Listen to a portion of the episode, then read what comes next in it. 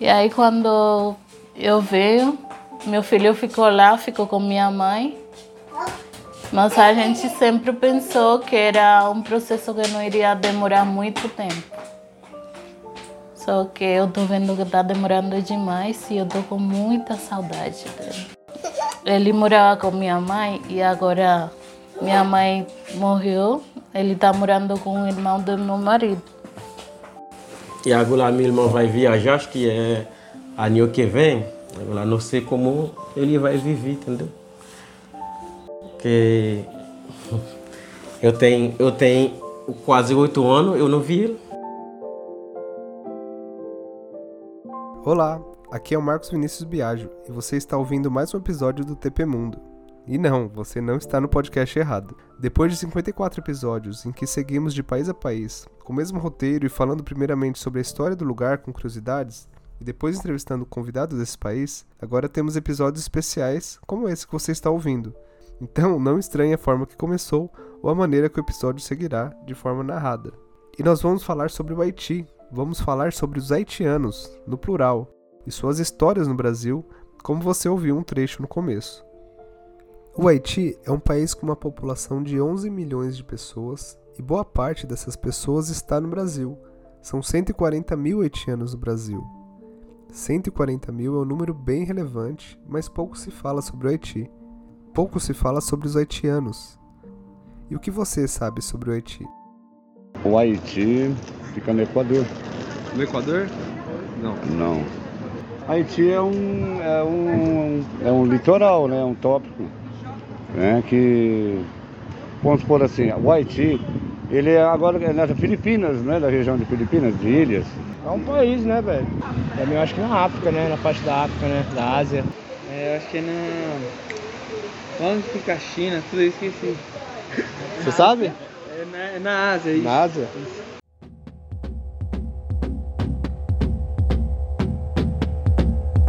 Se você também não se recorda sobre o Haiti, não tem problema. Realmente é um país pouco conhecido por nós brasileiros e algumas pessoas acham que fica na África, como a segunda pessoa questionada que você ouviu agora mesmo e se confundiu.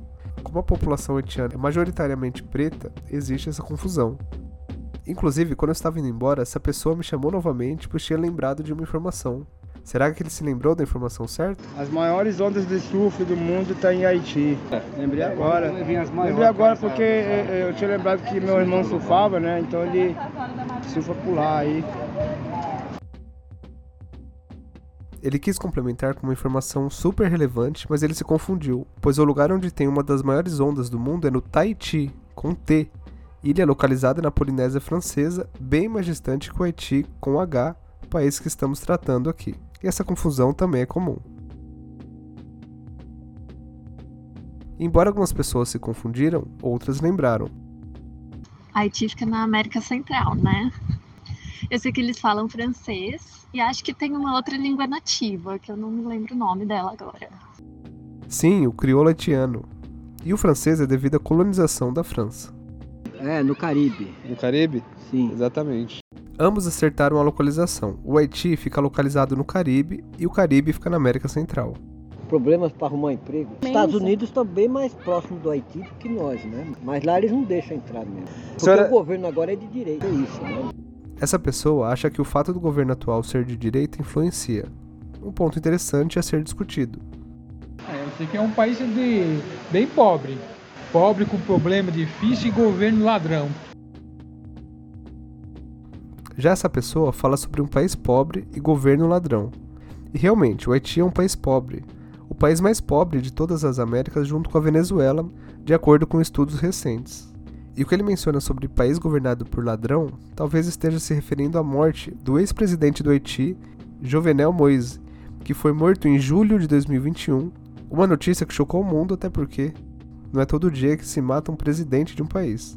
Ele foi morto por colombianos que invadiram sua casa e o assassinaram, pois o ex-presidente estava denunciando aos Estados Unidos pessoas ligadas ao narcotráfico.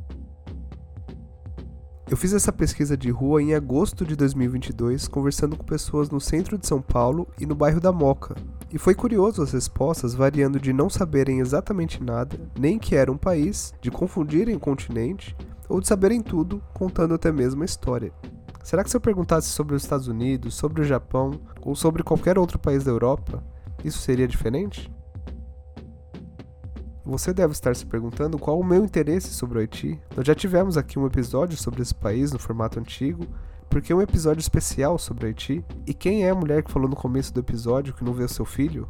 Pois bem, nessa série de episódios especiais, nós vamos mais a fundo, vamos abordar outros temas, vamos investigar, vamos entender o porquê de termos tantos imigrantes aqui no Brasil. E vamos nos deparar com histórias como essa, de uma haitiana que veio ao Brasil com o marido, mas teve que deixar o filho no Haiti. O áudio da mulher lá no início é da Marilene, e o filho dela que está no Haiti é o Wendell. A primeira parte do plano da família deu certo. O marido veio primeiramente, depois a Marilene, eles estão no Brasil, se estabilizaram e até compraram uma casa. Pronto, tudo certo para a vinda do filho ao Brasil. Só faltou combinar com o governo brasileiro que brecou a vinda de haitianos há aproximadamente um ano.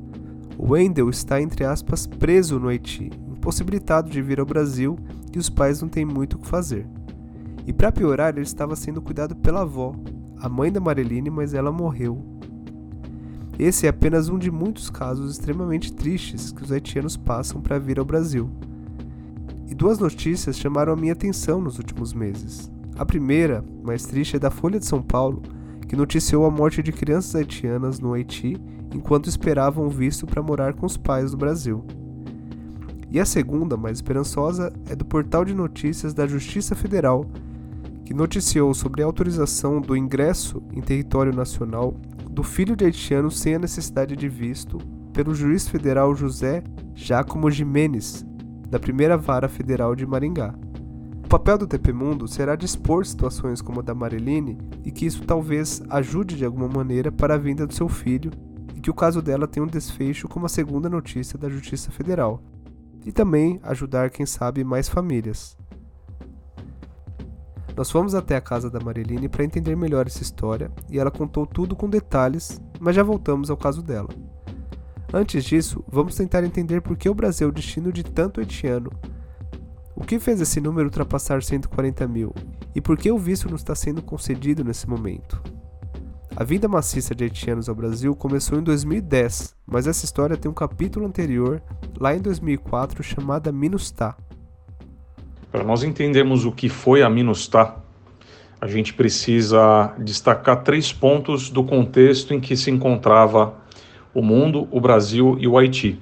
Esse é o Tiago Rise, internacionalista formado pela Rio Branco, universidade renomada e conhecida justamente pelo curso de Relações Internacionais. É importante lembrar que nessa época o mundo vivia a guerra do Iraque, entre Estados Unidos, Iraque e Afeganistão. E, no contexto da ONU, a ONU vivia um verdadeiro cabo de guerra dentro do Conselho de Segurança, tendo alguns países um posicionamento alinhado aos Estados Unidos quanto à invasão e outros mais voltados à paz que não quiseram participar ou desaprovaram a invasão dos Estados Unidos ao Iraque. Dado esse conflito de ordem mundial, os demais conflitos de ordem regional ficaram menos privilegiados no que tange a atenção que a ONU despendia a esses conflitos. Já no contexto do Brasil, o Brasil vivia uma popularidade da mídia internacional muito grande. E por muitos anos o Brasil pleiteou um, um, papel mais preponderante dentro do Conselho de Segurança, querendo ter uma cadeira permanente. É, a gente pode destacar aqui a atuação do ministro Celso Amorim, que foi um dos maiores estadistas e considerado aí por grande parte do corpo diplomático brasileiro do MRE como tendo sido o maior diplomata que o Brasil já teve, né? Por muitos como o maior diplomata desde o Barão do Rio Branco. Então, a soma do contexto mundial, que seria o mundo e as grandes potências preocupadas muito mais com, com a guerra no Iraque do que qualquer outro conflito regional, o Brasil pleiteando um assento na cadeira dos adultos, viu-se aí a oportunidade para o Brasil demonstrar que não só através do soft power e da economia que começava a ser mais pujante, conquistar uma posição de mais protagonismo no cenário, no cenário internacional. Já o Haiti é um país muito humilde, né? Um país que na maioria da, a maioria da população sofre de uma, uma pobreza muito grande. O Estado não tem recursos para prover serviços básicos, né? Então a gente tem uma estrutura estatal bastante precária no país, uma economia bem pouco expressiva e um índice, de desenvolvimento humano muito baixo. Então, é um país que tem tudo para que um surto de violência aconteça e o, o, Estado não consiga conter. E foi exatamente isso que aconteceu no ano de 2004, quando o presidente do Haiti foi deposto. Né? O país estava sofrendo uma onda gravíssima de violência. Nesse contexto aí, somado ONU preocupada com o conflito mundial Iraque-Estados Unidos. O Brasil querendo pleitear uma expressividade maior, tendo um soft power muito grande, a segunda fase para ser gente grande no Conselho de Segurança é não apenas demonstrar soft power, mas sim o hard power, né? Ou seja, uma intervenção, uma, uma capacidade logística militar para que você tenha a demonstração aí para o mundo do que a sua, a sua organização militar é capaz.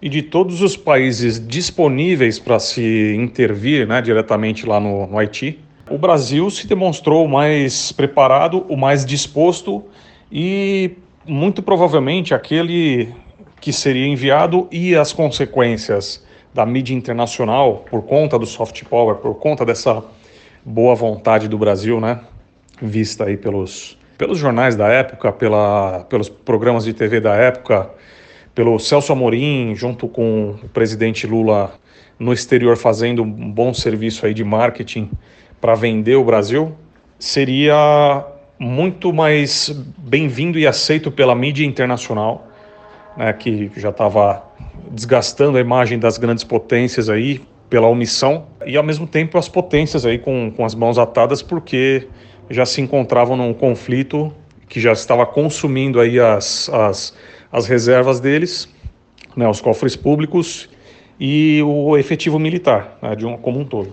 Inclusive, a ONU, apesar de, desse apoio né, da seção do Brasil é, nessa demonstração de força, etc., ela se preocupa, né, os países vizinhos, etc., né, os países, as grandes potências se preocupam quando algum país que seja de contexto emergente comecem a demonstrar muito essa força. Então, toda a força militar exposta por parte dos emergentes, ela deve ser bastante limitada e demonstrar que a boa vontade de utilizar isso aí a favor da paz seja a principal característica daquele país, porque ele vai ser ceifado pelo Conselho de Segurança ou, pelo, ou pelos vizinhos, né? criar aquela sensação de insegurança né?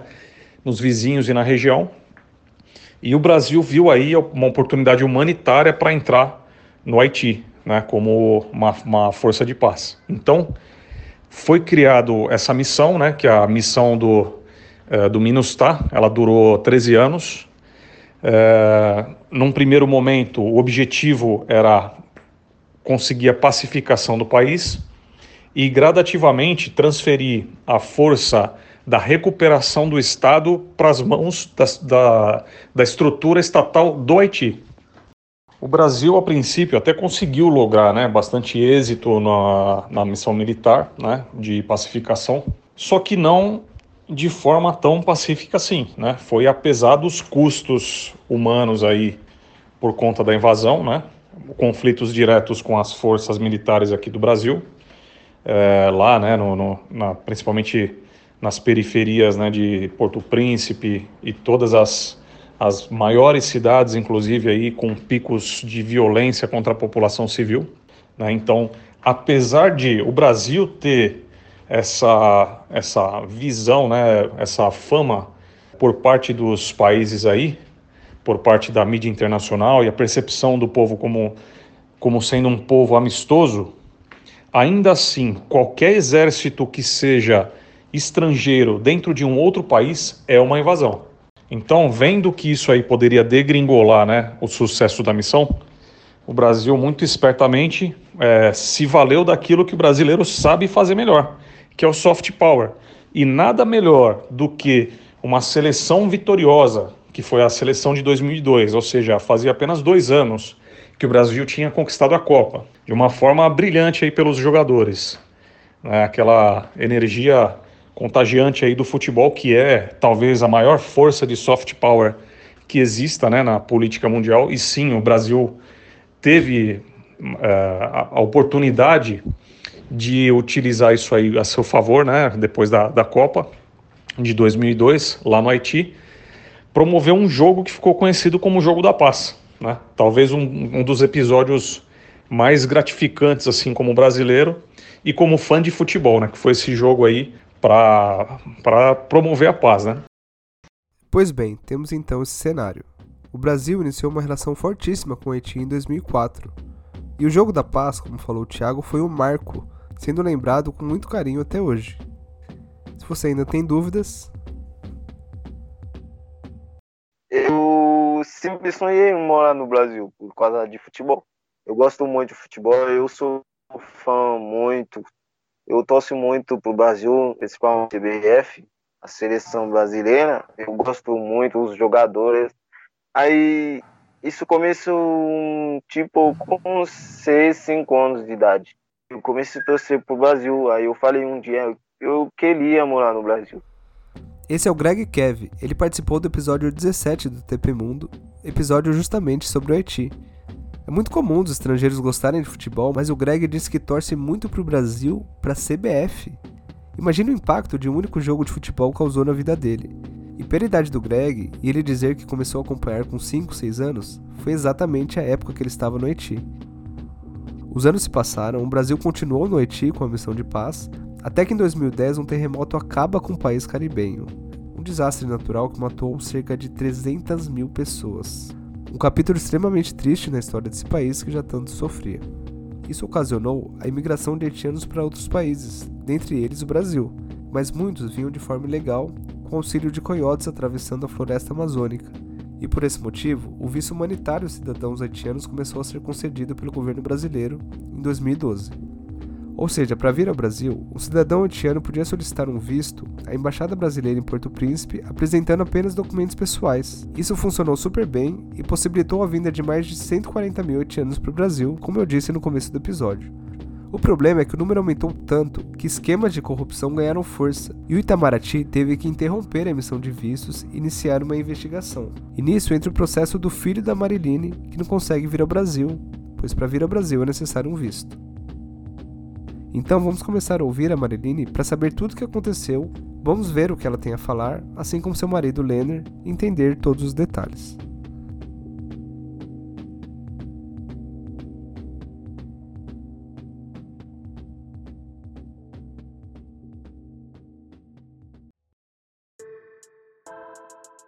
Nós fomos até a casa dela para conversarmos. Marcamos em um sábado às três da tarde, pois a Marilene trabalha em uma pizzaria começa a trabalhar às 5. Ela cuida dos serviços gerais dessa pizzaria, como faxina e também prepara algumas pizzas doces. A Marilene mora no Campo Limpo, na zona sul de São Paulo, em uma favela, e devido à dificuldade em encontrá-la no endereço final, pelo aplicativo de GPS, ela nos buscou em uma padaria perto da avenida principal. Eu vou lá buscar você lá eh, na estação, tá bom? Ah, você pode avançar até a padaria Portugália? Você me espera aí perto da padaria, que eu vou sair buscar você, tá bom? Ela veio nos recepcionar com seu marido e seu outro filho, Benjamin, que nasceu no Brasil. Andamos aproximadamente 300 metros favela dentro. O marido da Marilene parou no meio do caminho para comprar algumas coisas no mercadinho enquanto fomos até a casa deles. Entramos em uma viela onde dava acesso a algumas casas e depois passamos por alguns corredores estreitos até chegarmos na casa deles. Deles mesmo, pois eles compraram essa casa. O marido chega alguns minutos depois com algumas cervejas e um vinho, mas não que ele queria beber, ele comprou exclusivamente para nós. A recepção deles foi incrível e, mesmo com muita simplicidade, fomos tratados como reis. Não queríamos beber, então aceitamos um copo d'água até pelo calor que fazia. Eles nos serviram e começamos a conversa. Inicialmente conversamos de forma informal e eles se apresentaram e deixaram claro que não vieram da mesma família, pois ambos têm o sobrenome Jean. Mariline Jean. Meu Lina é Jean. Só que a gente não é parente. Ele é de uma cidade e eu sou de outra. Ah, coincidência. É porque de lá tem muito Jean. Benjamin Jean. Benjamin Jean. O filho que nasceu no Brasil, o Benjamin, que é irmão do Wendel, brincou todo momento da entrevista, até mesmo quando falamos de assuntos mais sérios, até porque ele não entende, isso deu uma aliviada nos momentos mais pesados da entrevista. E é por isso que vocês vão ouvir ele brincando no fundo. Agora sim, câmera ligada, microfones ok, vamos ouvir a história dessa família e por que eles vieram ao Brasil e saber por qual motivo eles não conseguiram trazer o filho ainda.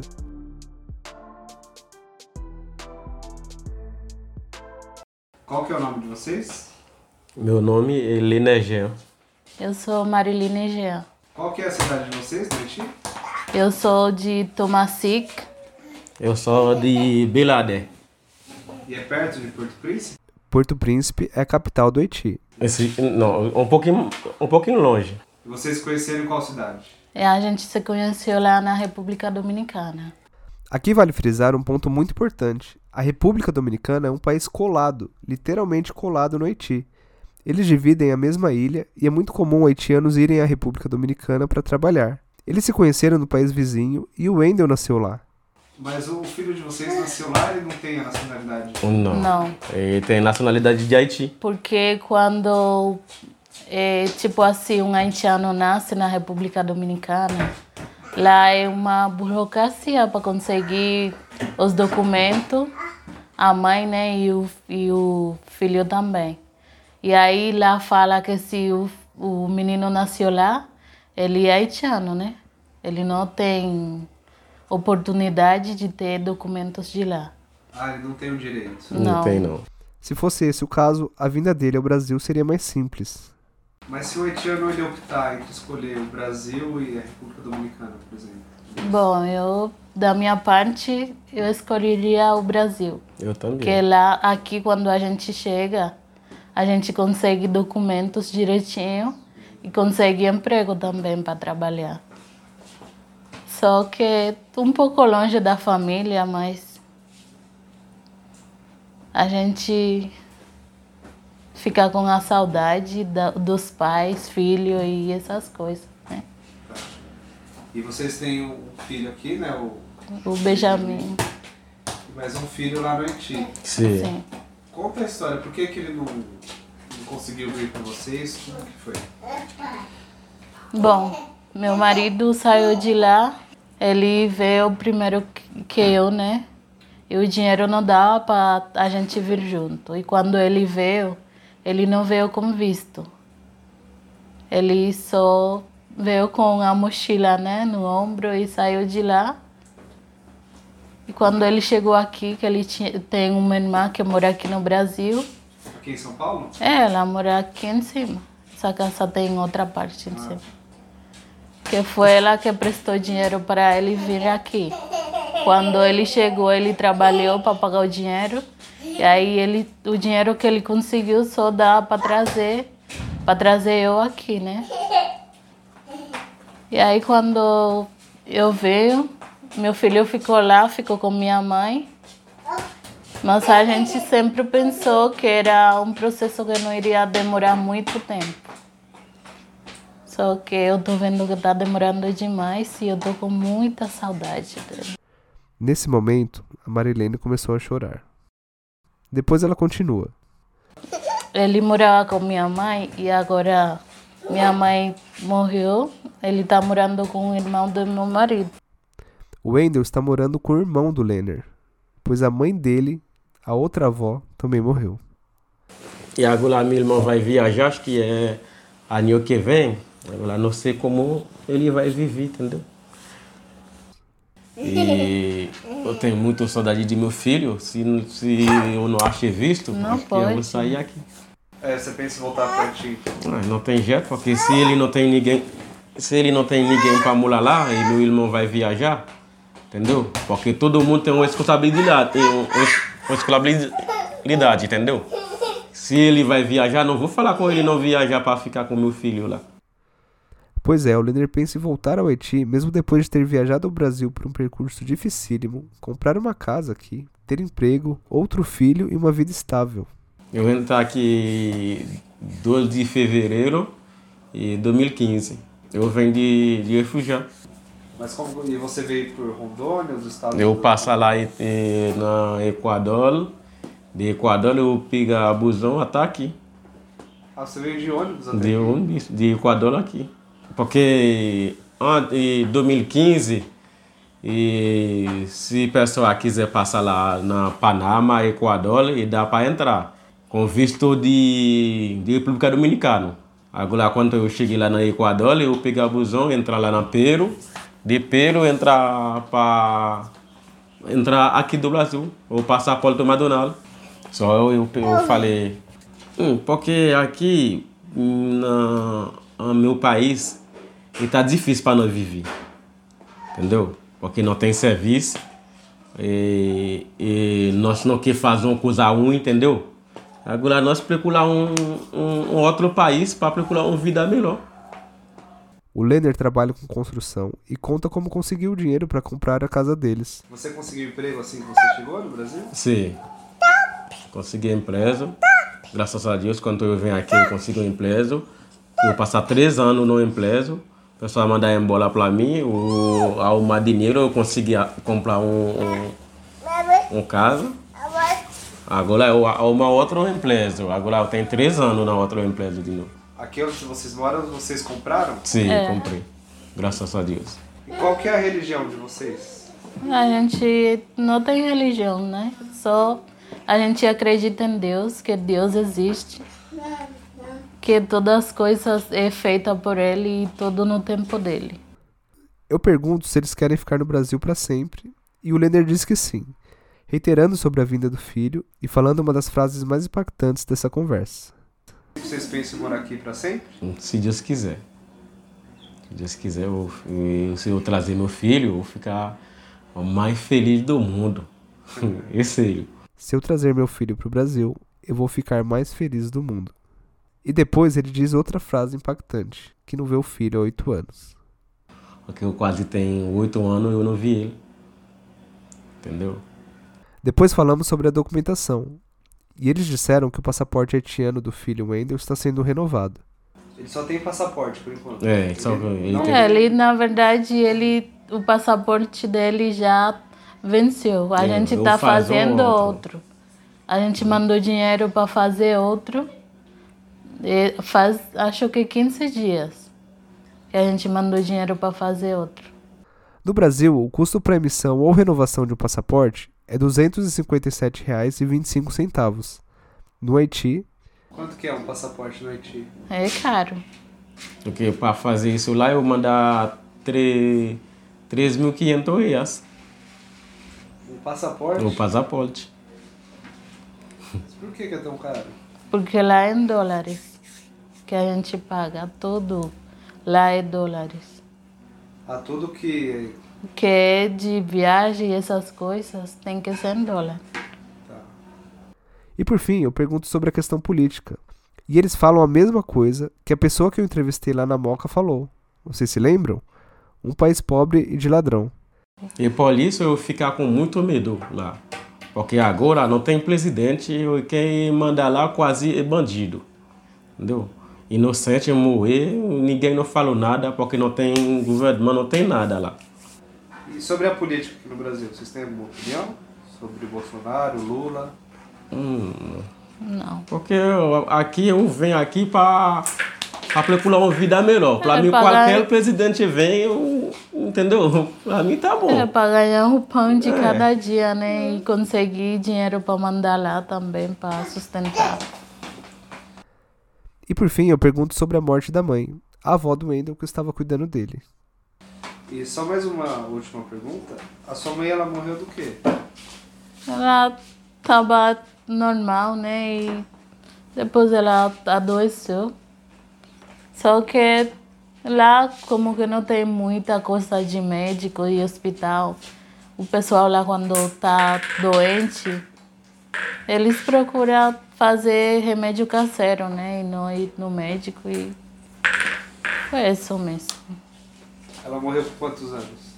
Ela morreu com 54. Sim, apenas 54 anos. Novo. É. Minha mãe morreu aos 52.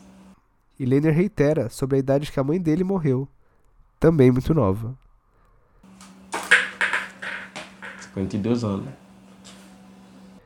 E eu fecho perguntando sobre o passaporte, tentando achar alguma Então é ideia eu para vou- trazer o Wendel ao Brasil. Vou continuar tentando, tá? Falar com o consulado brasileiro pra gente tentar aí, tá? Entendi. O passaporte vocês acham que demora quanto tempo? Não, acho, eu acho que a semana que vem ele vai achar, achar passaporte. Né? Sim. Tá bom. E passaporte tem a validade tempo?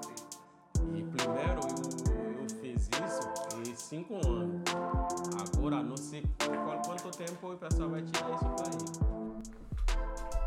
Lembrando que o projeto TP Mundo tem três braços: o podcast e o canal no YouTube, como vocês estão ouvindo por aqui, a consultoria imigratória auxiliando empresas para a vinda de imigrantes ao Brasil, geralmente a trabalho, e a ONG, visando ajudar pessoas que não têm condições para resolver a questão burocrática, também pela barreira da língua. Alguns dias depois da entrevista, o passaporte ficou pronto e já temos uma cópia. O TP Mundo, por meio de todas as ferramentas que possui, dará o seu melhor para tentar a vinda do Endel.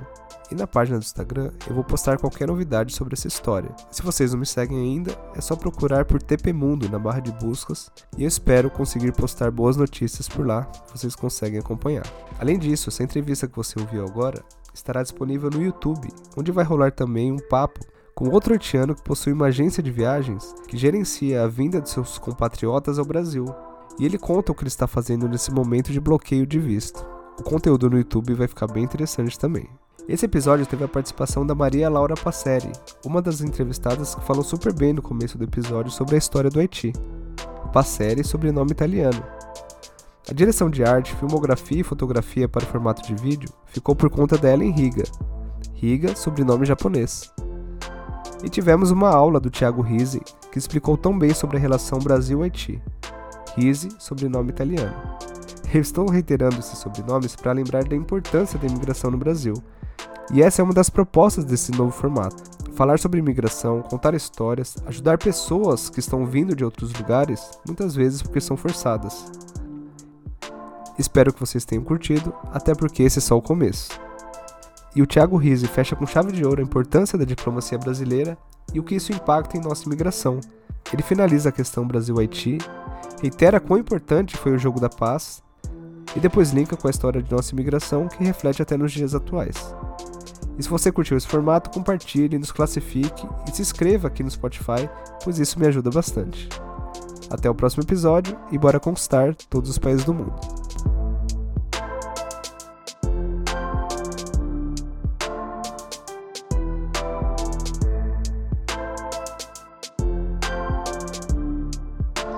Inclusive a importância né, da seleção ter ido lá até o Haiti fazer essa, essa cumprir esse evento, né, essa agenda aí, foi de realmente demonstrar que apesar de ser é, uma ocupação, o, o, motivo principal é a paz. Então isso aí conta muito a favor né, do Brasil nessa missão.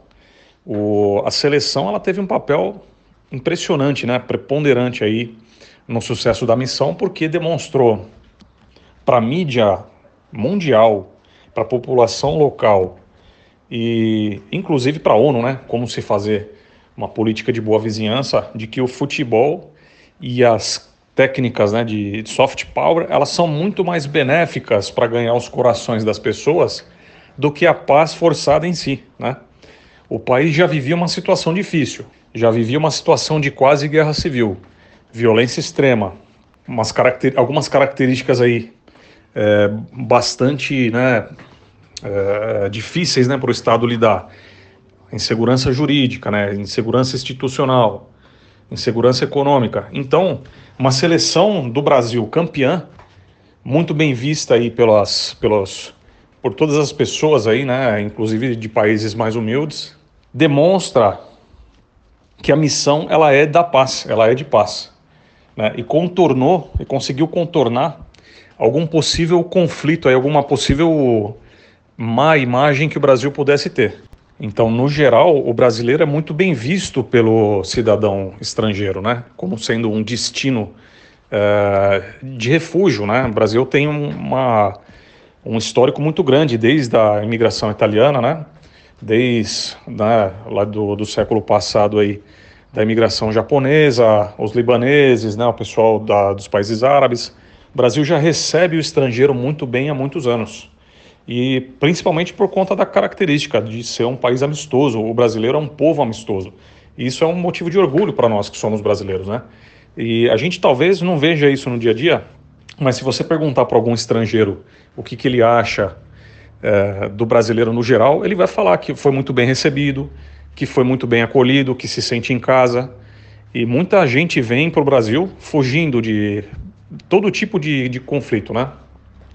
Não só de guerra, mas também de perseguição política, fugindo da fome, fugindo por motivos econômicos. O Brasil sempre acolheu muito bem o imigrante, o estrangeiro. Então, para a gente, não é novidade que, um, que, um, que uma pessoa se sinta bem aqui no país. Imagino que seja até um dos fatores né, de facilidade de entrada, de escolha do Brasil, seja o idioma ser bastante flexível, né?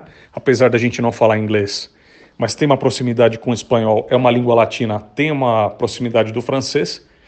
É menos difícil para uma pessoa que fala francês aprender um português do que aprender um inglês, por exemplo. Então o Brasil acaba sendo um ponto atrativo. A economia brasileira na região é a maior economia, ou seja, a possibilidade de empregar, de, de empregar essa mão de obra né, é, imigrante aqui no Brasil é muito maior do que outros países vizinhos nossos. E assim a gente vai construindo a imagem internacional. Eu não sei como está o status agora, né, do Brasil sendo um bom recebedor ou não de imigrantes haitianos. Os que eu vi e tenho algumas experiências de ter visto pessoalmente gostam do Brasil, são muito bem-vindos aqui, trabalham, né, têm sua dignidade, mandam dinheiro através é, de sistemas é, eletrônicos, né, em países terceiros até chegar lá no Haiti. E gostaria muito que o Brasil continuasse com essa política de abertura aí para os estrangeiros. Apesar da gente desse floreio todo que eu falei do brasileiro de, de aceitar, isso aí é mais por parte da população e o governo está aberto a receber mas o nosso governo ainda não está preparado para absorver totalmente, né? Então o Brasil precisa, se quiser um dia sentar na mesa dos, da, da gente, dos adultos, né? Como uma metáfora aí, se o Brasil quiser sentar na mesa dos adultos, o Brasil precisa começar a pensar nessas questões aí de longo prazo. É, imigração, a expatriação é uma realidade que nós vamos ter que lidar mais cedo ou mais tarde. E eu não vejo um esforço muito é, muito deliberado por parte do nosso governo de criar alguma condição para que isso seja facilitado, para que isso seja é, fomentado, inclusive, né? A minha visão é que eu tenho até alguns problemas de linguagem de falar sempre imigrante, imigrante. O certo agora é expatriado. É, a gente vive numa era de globalização que as fronteiras já não se aplicam tanto mais. Né? Algumas fronteiras já foram superadas. Né? Então, a fronteira econômica, por exemplo, ela ainda acontece bastante forte, a fronteira política né? ainda acontece com bastante ênfase, né? mas a fronteira da mão de obra ela não pode estar limitada à nacionalidade, à dignidade, menos ainda à dignidade humana, ela não pode estar limitada às fronteiras é uma realidade que acontece hoje, mas a gente precisa sim, como povo, né, é, começar a pensar nessa realidade como sendo uma das tônicas que vão dar é, o formato do Brasil futuro que a gente quer.